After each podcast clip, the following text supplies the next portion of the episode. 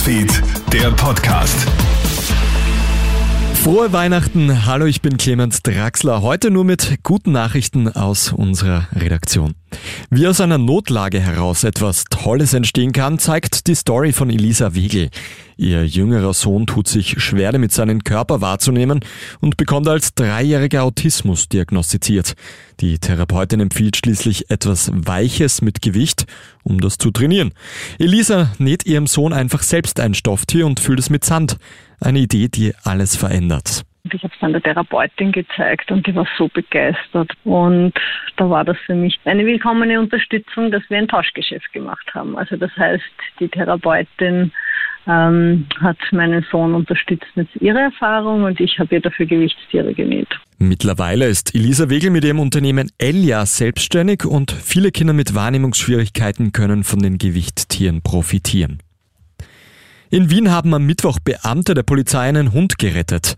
Der Vierbeiner irrt inmitten der Brigittenau herum. Die Polizisten waren gerade dabei, ein Planquadrat abzuhalten, als der verängstigte Hund mehrmals die Fahrbahn kreuzt. Nach wenigen Minuten schaffen es die Beamten, den sechs Monate alten Mischling einzufangen. Das Tierquartier hat dann dabei geholfen, den Besitzer zu finden. Jetzt sind Hund und Herrchen wieder miteinander vereint. Eine neue Spielkonsole oder ein neues Smartphone? Von wegen, unser Top-Weihnachtswunsch ist Zeit zu zweit. Das zeigt eine aktuelle Parship-Umfrage zu Heiligabend. 30 Prozent der Befragten geben als allergrößten Weihnachtswunsch einen Urlaub mit dem Partner an. Parship-Psychologin Caroline Erb aber auch gemeinsame Freizeit zu verbringen, Sport zu machen, sozusagen hier Hobbys gemeinsam entdecken, den anderen inspirieren können. Also gehaltvolle Zeit miteinander ist sozusagen der Top-Wunsch auch der Vulkan auf La Palma macht den Einwohnerinnen und Einwohnern jetzt ein Weihnachtsgeschenk. Zuletzt hat der Vulkan Cumbre Vieja die spanische Ferieninsel ja in Atem gehalten.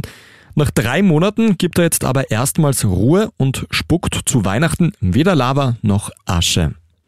Das war's auch schon mit dem Update am heutigen Weihnachtstag. Ein weiteres, das gibt's dann wieder morgen in der Früh und am Nachmittag. Einen schönen Heiligabend. Krone Hits, Newsfeed, der Podcast.